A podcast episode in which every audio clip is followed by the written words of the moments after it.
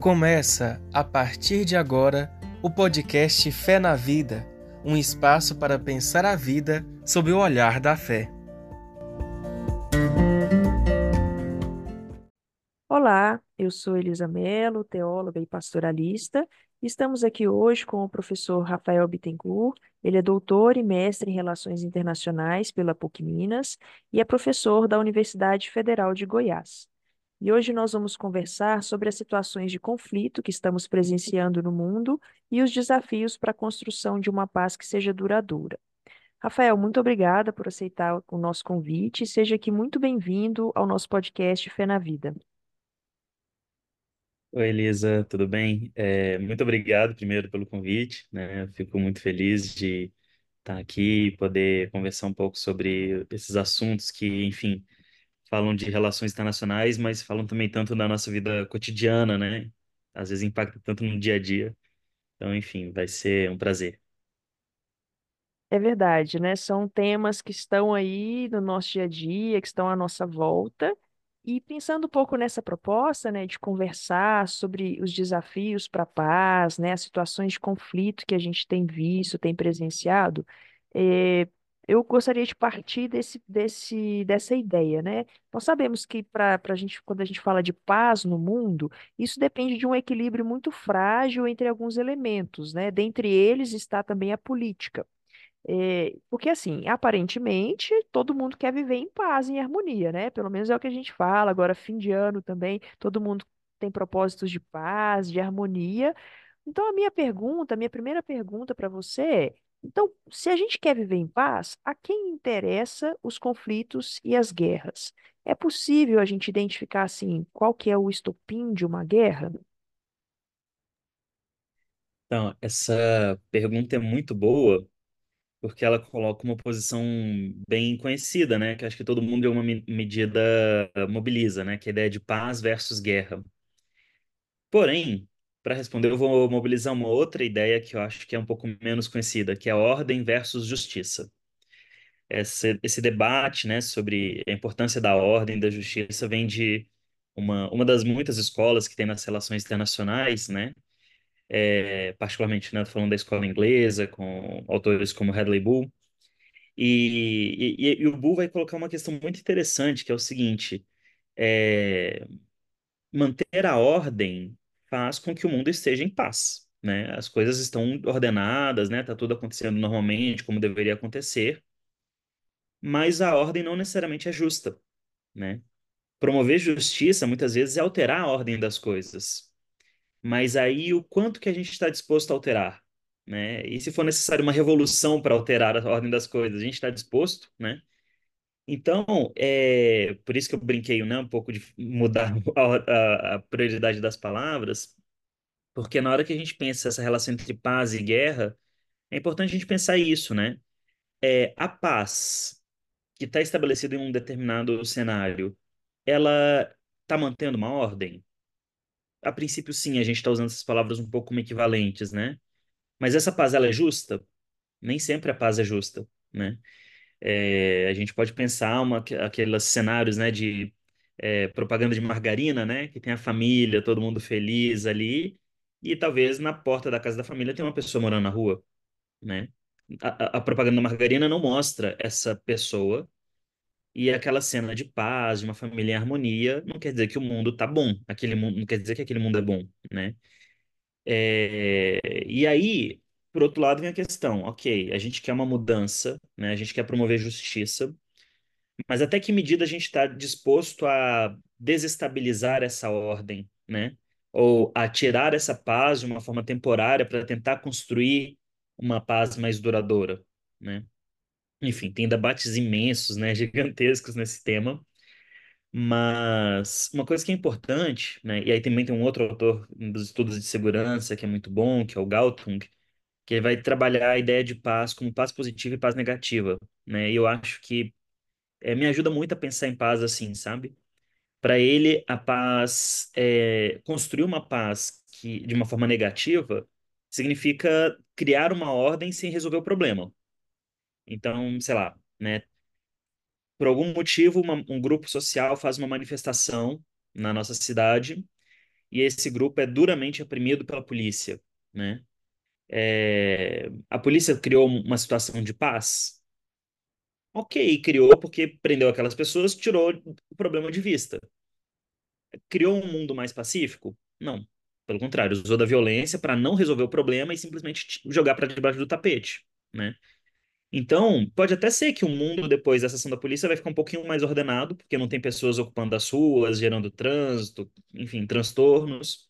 Mas essa paz é uma paz negativa, né? Para o Galtung, a paz positiva é não só manter uma ordem, mas lidar com as causas dos problemas, né? E aí entra a pergunta, né, que você falou, a quem interessam os conflitos e as guerras, né? É, existem guerras que vão criar problemas de desordem, de injustiça, né? Enquanto tem outros conflitos que, na verdade, os grupos estão justamente tentando promover a paz, né? É, estão tentando usar da guerra como um mal menor, né? Ou então, assim, como uma resposta última, é, depois que os meios políticos e diplomáticos já se esgotaram, né? Enfim, é, tem... Então tem guerras e guerras, né? Tem pazes e pazes. É, então, assim, pensando na sua pergunta, né? Quem interessam os conflitos e as guerras? Primeiro dependeria isso, né? Qual guerra a gente está falando, qual conflito a gente está falando, mas de forma bem utilitarista, né? A gente pode pensar assim que tem gente que lucra com a guerra. Então, independente de, de ser uma guerra que está promovendo paz ou não, que está promovendo justiça ou não, que está promovendo uma ordem ou está gerando uma desordem, tem gente que ganha muito dinheiro com isso, né? Então, existe todo um complexo industrial militar no mundo, né? É, que tem interesse de não acabar com as guerras, mas mantê-las, né, fazê-las durar mais, para vender mais, né? Então, de cara, a gente tem aqui né, um grupo que muito claramente tem interesse na manutenção dos conflitos, independente de serem justos ou não, né? E, e a questão do estopim da guerra, é, eu acho que isso fala muito sobre as nossas percepções, né? Sobre o quanto que uma guerra nos afeta ou não. Então, ultimamente no mundo, a gente tem falado muito, por exemplo, do conflito em Israel, do conflito na Ucrânia, mas a gente não fala quase nada do conflito na República Democrática do Congo, que é tão grave quanto, né? Então, é, quando a gente pensa nesse estopim, ou até que ponto nós, enquanto sociedade, estamos dispostos a aturar uma situação de violência, isso depende muito, inclusive, dos meios de comunicação, né? O quanto que eles deixam uma coisa chegar ou não na gente, né? Enquanto um assunto é de moda ou não, né? Eu falei, por exemplo, agora de Rússia, mas ultimamente não está falando tanto, né? É, um tempo atrás falava muito mais do que estava acontecendo na faixa de Gaza, agora parece que também que saiu um pouco de moda. Não quer dizer que o conflito resolveu, né? Não quer dizer que as coisas melhoraram, longe disso, pelo contrário, né? Mas a própria mídia parece que vai se cansando, né, do tema. Então, uma coisa é a forma como os, ass os assuntos chegam na gente, e uma outra coisa totalmente diferente é o que, que de fato está acontecendo, né, no cenário de guerra. Acho muito interessante quando você toca nesse ponto, né, da, do quanto que, que esses conflitos nos afetam, o quanto que chega até nós, né? Porque, claro, acho que um dos meios mais eh, visíveis, mais concretos de que essas coisas cheguem até nós são os meios de comunicação, né? E hoje, com, a velocidade que a, que a internet traz tudo para nós, né, quase que instantaneamente, né? É, mas aí fica essa pergunta, uma coisa que me inquieta um pouco, meio intrigante, é justamente isso. Por quê? Que tem alguns conflitos que chegam na mídia, o que ganham, né, a, a, repercussão da mídia. Tem, tem dia que você liga o jornal e está passando o dia inteiro sobre um conflito, sobre uma situação que está acontecendo em algum lugar. A gente tem visto isso recentemente, né?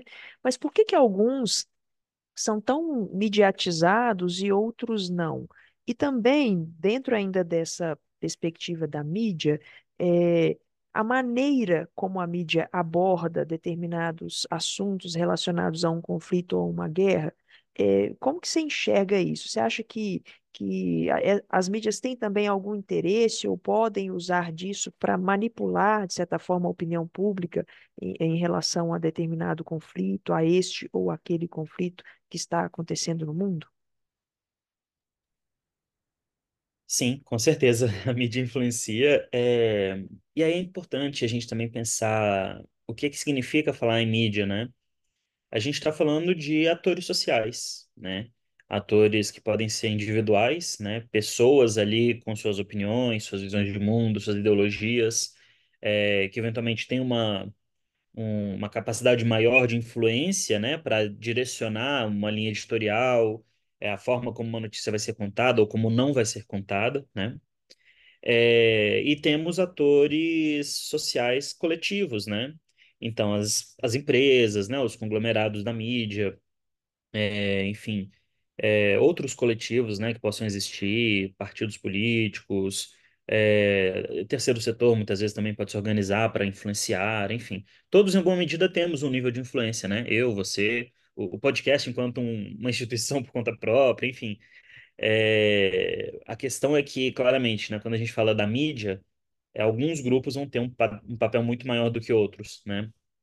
Então, é, uma questão é é possível comunicar de forma isenta, de forma neutra?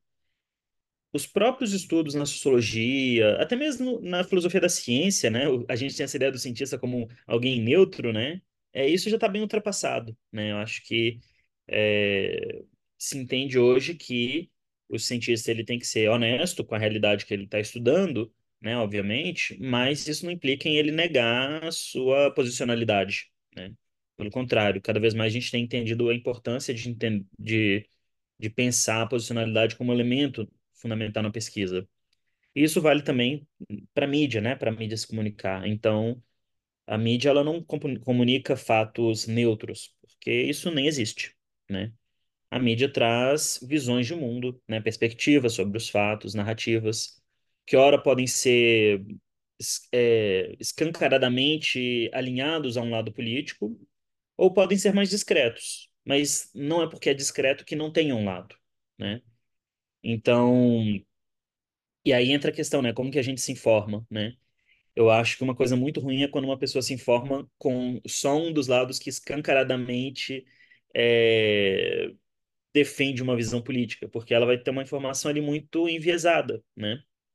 Agora, assistir um, sei lá, um jornal nacional, que, né, para citar um exemplo de, de um produto da mídia que tem essa proposta um pouco mais objetiva, né?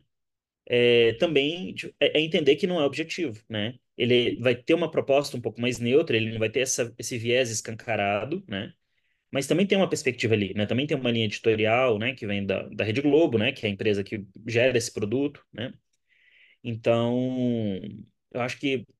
E aí pensa, vem uma questão de individualmente a gente escolher como a gente pode se informar melhor, né?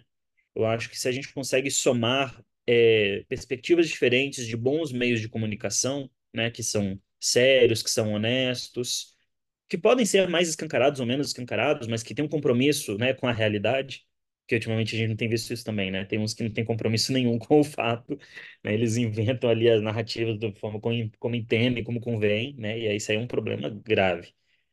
Mas enfim, né, eu acho que procurar múltiplas formas de se informar, é, acaba sendo uma estratégia eficiente para se proteger e conseguir ter a sua própria perspectiva, né?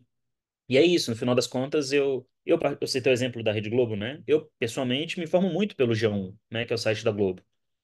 Mas isso não significa que eu sou manipulado pelo G1, porque eu leio também outras coisas e, né, fui construindo uma perspectiva que olhar para lá me ajuda, mas eu não olho só para lá, né? Olho também outros lugares, outros, outros exemplos, né? É, eram duas perguntas, né? Então, a- a- eu comecei respondendo a segunda, né? Dessa possibilidade de manipulação da opinião pública, né? E essa questão da manipulação é interessante, porque tem um viés que talvez seja meio intencional, meio maléfico, né? É um grupo que quer manipular, lavar a cabeça das pessoas. É, em alguma medida isso existe, né? É importante a gente identificar esses, esses grupos e evitá-los, né? Mas também é importante entender que todo mundo, em alguma medida, faz isso, né? Eu, nesse momento, estou fazendo isso em alguma medida, né? Apresentando uma- a minha perspectiva, né, de mundo, é, e com alguma capacidade de convencimento, as pessoas vão concordar mais ou menos comigo, né? Então, a importância, importante não é simplesmente é, condenar a comunicação, mas é entender as formas como ela pode se dar e se posicionar criticamente diante daquilo que a gente ouve, né? Aí a outra questão era sobre os conflitos, né? Por que que alguns ganham mais mídia, outros não, né? Eu acho que tem uma série de fatores, né? Um deles envolve é, uma palavra que a gente usa muito na área de relações internacionais, que é o eurocentrismo, né? Quanto mais um conceito toca o mundo ocidental, é, desculpa, quanto mais um conflito envolve o mundo ocidental, mais grave ele vai, vai, vai soar e mais ele vai ser medializado, né? Então, esses dias eu estava percebendo como que até hoje a gente ainda fala muito da, do ataque às Torres Gêmeas, por exemplo, né? É um evento que aconteceu tem 22 anos e basta você rolar um pouco ali sua thread no Twitter que vai aparecer alguém alguma hora falando disso, né? Foi um ataque muito duro, né, ao coração financeiro do capitalismo e até hoje a gente fala disso como se fosse uma coisa recente, né? É... Por outro lado, eu falei da, né, do Congo agora há pouco, e o Congo é o extremo oposto, né? Um país que fica muito esquecido, que está longe do Ocidente, que é, é um país até importante se a gente pensa nas cadeias globais de valor para a produção de produtos tecnológicos, né? Tem metais raros que são fundamentais para os celulares que só tem ali, né? Mas esse é o lado da produção que não fica muito evidente, né? Quando a Apple lança o novo iPhone, eles não falam ali, não fazem um agradecimento, né? As pessoas que extraíram esses metais no Congo, né? Eles falam muito mais dos engenheiros, dos designers, né? Do Vale do Silício, né? Dos programadores. Então, tem um elemento que é o eurocentrismo, né? Quanto mais a notícia afeta o mundo ocidental, mais grave ela soa. Tem um outro fator que é a quantidade de pessoas envolvidas, né? Então, é, se acontecem dois atentados terroristas na Europa, o que vai ter mais repercussão é aquele que envolve mais pessoas, né? Que tem mais mortos, sobretudo, né? Mas isso acaba sendo é, uma, um critério é, que depende do primeiro que eu falei, né? Eu lembro quando teve aqueles é, ataque terrorista na França, no... Ah, agora me fugiu o nome. Esqueci o nome do lugar. Eu vou lembrar. É, mas, enfim, na mesma semana teve um ataque terrorista na Somália. Na França morreram algumas dezenas de pessoas, na Somália morreram centenas de pessoas. Então, se o critério fosse só a quantidade de pessoas afetadas, a Somália tinha que ter tomado os jornais durante toda a semana, né? E não, a gente, na verdade, viu só a notícia da França, praticamente. Justamente porque esse elemento eurocêntrico ele acaba predominando. Agora, se fossem dois ataques na África, um na Somália e outro na Etiópia, aí sim, talvez o da Somália é, tivesse uma proporção maior, né? Enfim, eu falei de dois critérios, são uns outros, né? Mas é, é importante a gente entender que não é necessariamente o conflito ser mais ou menos grave, né? Tem os, é, uma série de elementos que importam. Ah, claramente, as linhas editoriais, né? Os grupos, eles têm posição política e eles têm... Lembrei, Bataclan. o ataque é, terrorista na França no Bataclan, né? É, e, enfim, eu estava falando das linhas editoriais, e elas também sofrem influências, né? Então a gente pode pensar também a força dos grupos que fazem lobby, né? É, seja né, com os próprios grupos de mídia, seja é, com, com os governos, né? Com os, os congressistas, deputados, enfim. Né? Tudo isso influencia para aumentar ou diminuir a nossa percepção sobre um dado conflito. Acho que também, é, não sei, da sua fala, assim, acho que uma coisa importante que fica também como mensagem para os ouvintes é justamente essa diversificação de fontes, né? Para ir formando também em nós esse senso crítico, né? Então, ser capaz de olhar para essa realidade e, e não comprar imediatamente aquilo que está sendo dito, mas ser capaz também de ler nas entrelinhas é, qual que é a mensagem que, que, que aquele grupo, que aquele determinado é, meio está querendo passar para a gente, né? Acho que é um pouco nessa linha. E acho que é, uma coisa também, que como falando assim de, de mídia, acho que é uma coisa que tomou a mídia ultimamente, que tem sido muito noticiado e que tá todo, todo dia tem alguma coisa a respeito, é, do recente conflito, né? É, não é recente, né? Mas digamos do, do aquecimento que teve agora nesse conflito do Oriente Médio, né? E, e aí é uma coisa que, que, pelo menos na minha percepção, eu tenho olhado, visto é, também a partir da- das notícias, é, o papel da ONU nessa situação ou nessas situações de conflito, né? Então a gente pensa, né, o papel da ONU desde a Segunda Guerra Mundial, que desempenhou aí e desempenha, né, um papel muito importante no mundo, sobretudo no campo dessas relações internacionais, na busca da defesa dos direitos humanos, essa busca pela paz, um trabalho ali muito orgânico, né?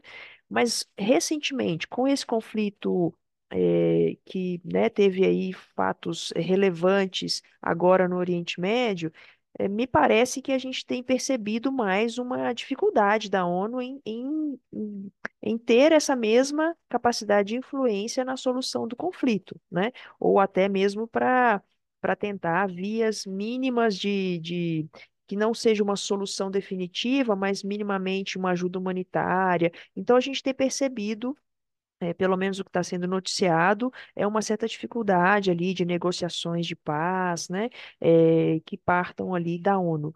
É, na sua opinião, também, como né, é, alguém que está um pouco mais por dentro desses assuntos, de como que funcionam também essa, essa diplomacia internacional, você acha que a ONU perdeu a sua essa força, esse papel histórico que ela veio construindo ao longo, né, das últimas eh, décadas? Ou ela ainda tem uma palavra na contemporaneidade? O que que você acha assim? Qual, qual que deve ser o papel dessa instituição? Ou qual que deve ser o caminho que, que precisa ser repensado para essa diplomacia internacional, para esses organismos que trabalham nesse campo? Essa pergunta é muito boa, é, porque ela traz uma contradição muito profunda sobre é, resolução de conflitos internacionais. É, na primeira resposta, eu tinha comentado sobre a guerra como uma espécie de esgotamento da política, né? Então você tenta resolver ali o conflito pela política, pela diplomacia, e se não der, você vai para a guerra, né? É, isso era ok, era aceitável quando a guerra não colocava a humanidade inteira em risco de colapso, praticamente, né? Então, as guerras até o século XIX, em alguma medida, elas, elas eram vistas como mais aceitáveis do que as guerras desde então, né? E aí, a primeira guerra que a gente vai ter, que mostra que falar de guerra não é a mesma coisa, é a Guerra Civil Americana, né, no século XIX, porque a gente tem ali agora a revolução industrial levando um avanço tecnológico gigantesco, não para promover o, bem da humanidade, né, fazer com que a gente viva melhor, mas para melhorar a nossa capacidade de matar, né, nossa capacidade de aniquilar o outro, de destruir o outro. É... Anos, de... décadas depois, né, com a Primeira Guerra Mundial, isso fica ainda mais evidente, né? A humanidade, ao mesmo tempo que tem o desenvolvimento de tecnologias extraordinárias, como o avião, também usa essas tecnologias para matar, né? E o avião se torna uma máquina de guerra, não? E, e, e o, o grande, a grande preocupação dos principais líderes internacionais no final da Primeira Guerra Mundial era o que que dava para fazer em termos de política internacional para evitar uma outra guerra, porque o entendimento era que a Primeira Guerra tinha sido muito além do aceitável, né? muito além do normal, do que se esperava de uma guerra até então, né? Seja pelo nível da violência mobilizada, seja pela quantidade de civis que tinham sido mortos, seja pela, pela, pela proporção né, da destruição que a tecnologia permitiu, né? Então, a tecnologia, ao mesmo tempo que era uma bênção, era uma maldição né, para a humanidade. E, e na Primeira Guerra surge uma primeira iniciativa que é a Liga das Nações, que é justamente o esforço de fortalecer a nível internacional a relação entre os estados, né, entre os países, para que eles não corressem risco de cair numa nova guerra. E a Liga da... Eu não vou conseguir me aprofundar agora, mas por vários motivos a Liga das Nações fracassou nessa missão e a gente sabe que teve a Segunda Guerra Mundial e foi exatamente aquilo que eles temiam. Uma guerra ainda pior, ainda mais violenta, agora com o uso de armas nucleares, inclusive. Então a gente tem é, Hiroshima e Nagasaki aniquiladas em questão de segundos, né? Uma bomba em cada cidade e pronto, você né, destruiu tudo. A gente está falando de centenas de milhares de pessoas morrendo com um clique no botão, praticamente, né? Então, o pós-Segunda Guerra traz um recado ainda mais duro que o pós-Primeira Guerra. a gente tem que sim fortalecer esses mecanismos internacionais e a gente não pode errar, porque agora a gente está falando de bomba nuclear. Depois da primeira, guerra, da primeira Guerra Mundial, depois da Guerra Civil Americana, por mais que a guerra já tivesse gerando essa proporção de algo muito inaceitável, ela estava ainda não chegava nesse ponto, né, de risco de aniquilação global da, da humanidade, né? A gente sabe que as armas nucleares elas têm esse potencial, né? A quantidade de armas nucleares produzidas hoje são capazes de destruir o mundo várias vezes. E a gente nem precisa disso tudo, porque a gente tem um mundo só, né? Então, para a gente ter essa noção, né, do quão grave ficou a situação. E é daí que nasce a ONU. E a ONU é espetacular no sentido de cumprir sua missão. A gente nunca mais teve um conflito nuclear as primeiras bombas que foram tacadas, né, é, que foram jogadas, né, bombas nucleares, foram em Hiroshima e Nagasaki, e também foram as últimas. A gente tem um mundo hoje com várias potências nucleares, Estados Unidos, Rússia, Índia, Paquistão, China, uh, Coreia, do, Coreia do Norte, né, é, França, Inglaterra, enfim. E ninguém nunca mais tacou uma bomba nuclear em ninguém. Isso é espetacular, sabe? O fato do mundo não ter colapsado já é uma vitória extraordinária da, das Nações Unidas. Isso não pode ser colocado como uma coisa menor, porque essa era a grande preocupação no, no pós-guerra, sabe? É... E o período da Guerra Fria, ele foi marcado por uma tensão muito grande entre Estados Unidos e União Soviética, né? É... Duas potências nucleares que queriam uma o fim do, do mundo proposto pela outra, né? Uma com uma visão capitalista, outra socialista, e perceba que foram décadas em que elas não se atacaram diretamente. A ONU funcionou, sabe? É, esse respeito, em alguma medida, que essas instituições, é, que esses países geraram entre si, né? Claro que outras formas de conflitos aconteceram, né? Eu não estou falando que a Guerra Fria não teve nada, né? Sobretudo as guerras por procuração aconteceram em várias, vários lugares pelo mundo, né? Vietnã, Coreia, nos países, vários países africanos, as ditaduras aqui na América do Sul, né? Foi um período de muita violência, mas não essa violência catastrófica a nível global, né? Então essa é a primeira coisa. As Nações Unidas são uma organização criada no pós-Segunda Guerra para resolver um problema do, do pós-Segunda Guerra e ela foi extremamente bem sucedida nisso. O problema das Nações Unidas é que o tempo passa, né? Então, para lidar com as questões de segurança, foi criado o Conselho de Segurança, que gerou um equilíbrio entre as grandes potências daquele momento. Então, é um conselho que você tem vários membros, mas cinco deles são permanentes e com poder de veto. Então, você dá um poder muito grande para esses países, que eram adversários entre si, mas é o equilíbrio entre eles que faz com que o mundo não se torne algo pior do que é. Né? Esses cinco países são os Estados Unidos, o Reino Unido, a França, é, a China é, e a, era a União Soviética, depois passa a ser a Rússia, né? Então, esses cinco países entre si geraram um equilíbrio, ao mesmo tempo que deixava todo mundo muito tenso, né, no período da Guerra Fria, ninguém estava tranquilo, sabendo que a qualquer hora podia explodir uma guerra nuclear, mas ao mesmo tempo um equilíbrio que mantinha essa paz negativa, né, que eu tinha falado antes no início, né? Porque a paz negativa é melhor do que a guerra. Né? Eu tinha falado de uma paz negativa como algo pior que a paz positiva, mas ela é pior, melhor do que a guerra. Então, assim, antes ter essa paz negativa do que ter um conflito nuclear, né? E é esse, essa é a contribuição da ONU. Mas a gente não vive mais no mundo pós-segunda guerra, né? A China, que conseguiu um assento permanente no Conselho de Segurança, era ali um país relevante no cenário asiático, mas hoje ela é muito mais importante do que era naquela época, né? é, França e Inglaterra, que eram países importantes por, por toda a questão colonial, né, pelas várias colônias que existiam na África, na Ásia, sobretudo, hoje já não são tão relevantes assim, né? A Alemanha, que deixaram de fora justamente por, pela questão do nazismo, hoje é a grande liderança da União Europeia, né? A União Europeia nem existia, né? E hoje ela, como um bloco, né, ela é muito importante também. É, países que não estavam ali no radar dos mais importantes do mundo começaram a se tornar mais relevantes, como o Brasil e a Índia, né? É, e o próprio Japão, por que não, né? Então, fato é que a ONU não se atualizou. É, e essa é a grande demanda de países como o Brasil, inclusive, né? De que a ONU precisa passar por uma reforma importante. Né? O Conselho de Segurança ele tem que ser reformado para que a ONU dê conta dos novos conflitos, para que a ONU dê conta desse mundo hoje que não vive mais essa tensão capitalismo versus socialismo da Guerra Fria, né? É, o mundo hoje vive outros tipos de tensão. E aí, se a gente pensa no conflito mais recente que foi comentado, né, sobre é, em, em, Israel, né, na, particularmente na faixa de Gaza e na Cisjordânia, né, os territórios palestinos, é, o que a gente observa é que Israel é um estado que é membro da ONU, mas não é membro do Conselho de Segurança, né, e muito menos um membro permanente.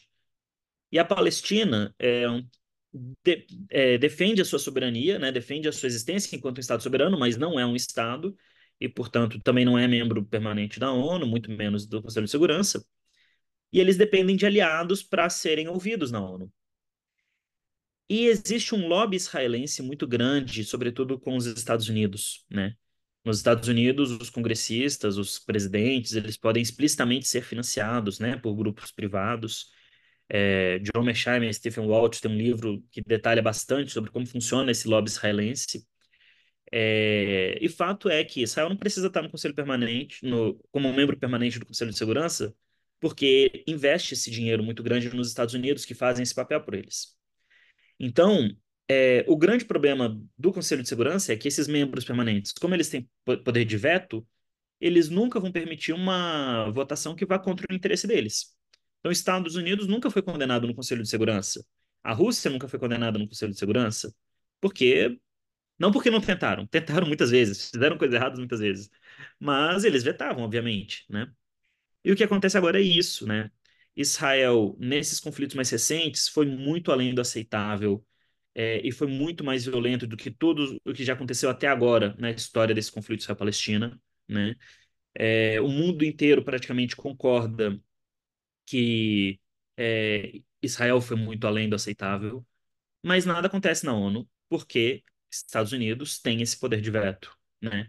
Na comissão mais importante, que é o Conselho de Segurança, né? Claramente, na Assembleia Geral da ONU, a dinâmica é diferente. Né? Na Assembleia Geral, todos os países votam, cada país é uma cabeça, e aí, obviamente, Israel, não só agora, mas já há muitas décadas, perde sempre as votações, né? Porque a maior parte do mundo defende a solução de dois estados, defende a existência de um estado palestino, é, condena, né, os ataques que têm sido feitos, né, o, a perseguição contra os palestinos que tem acontecido.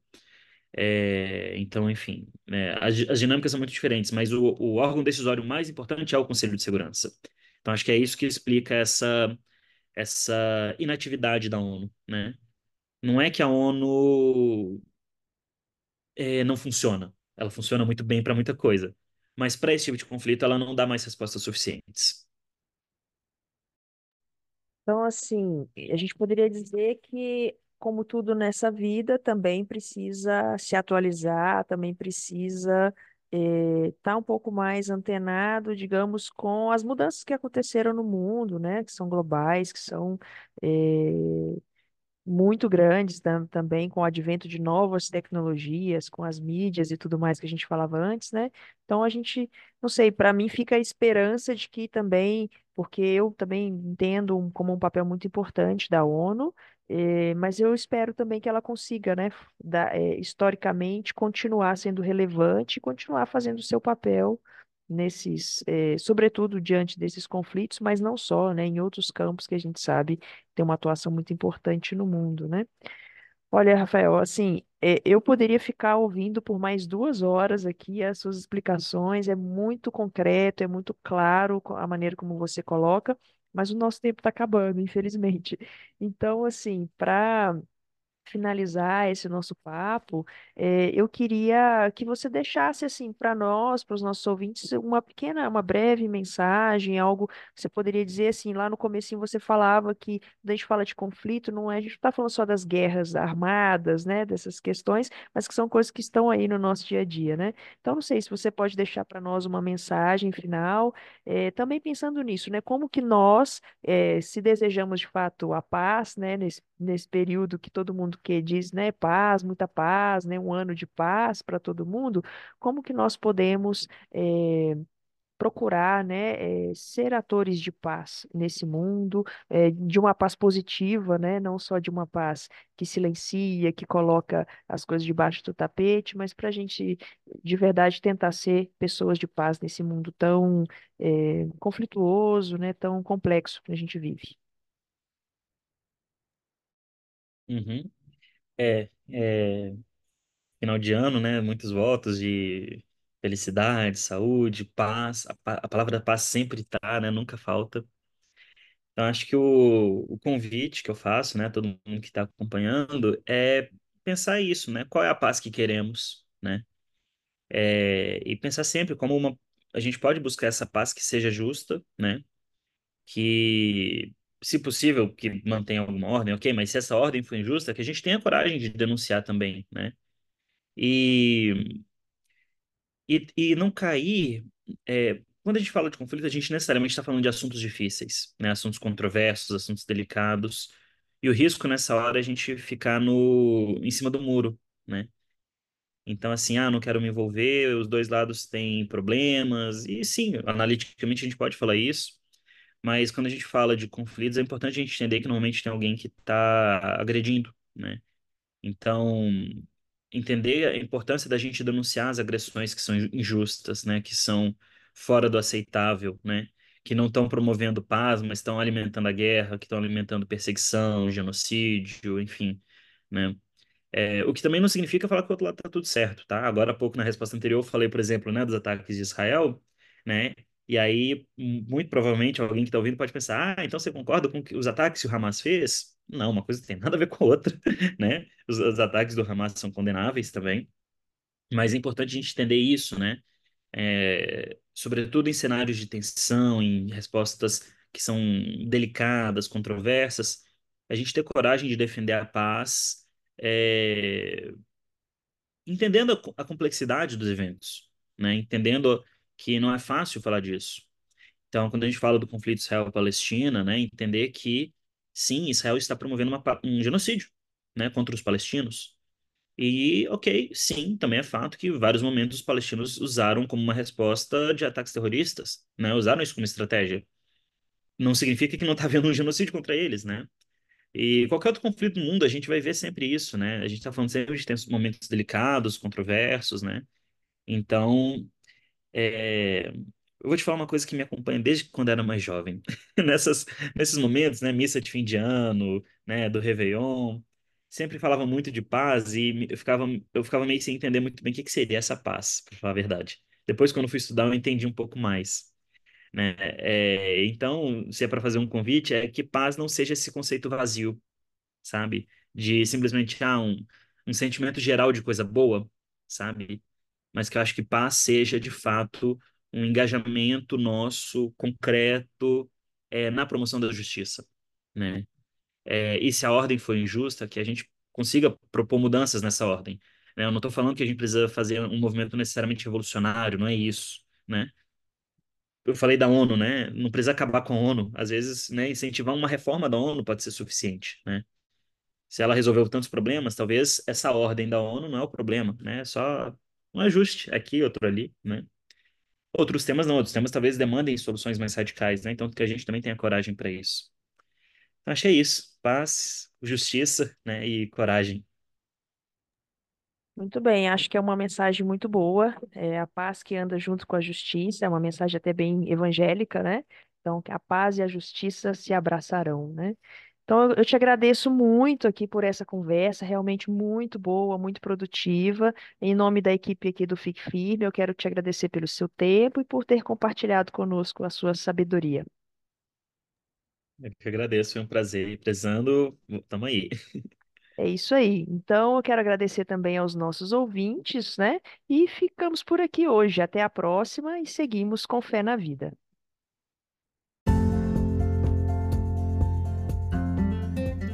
Você acabou de escutar o podcast Fé na Vida. Muito obrigado pela companhia e te esperamos no próximo episódio.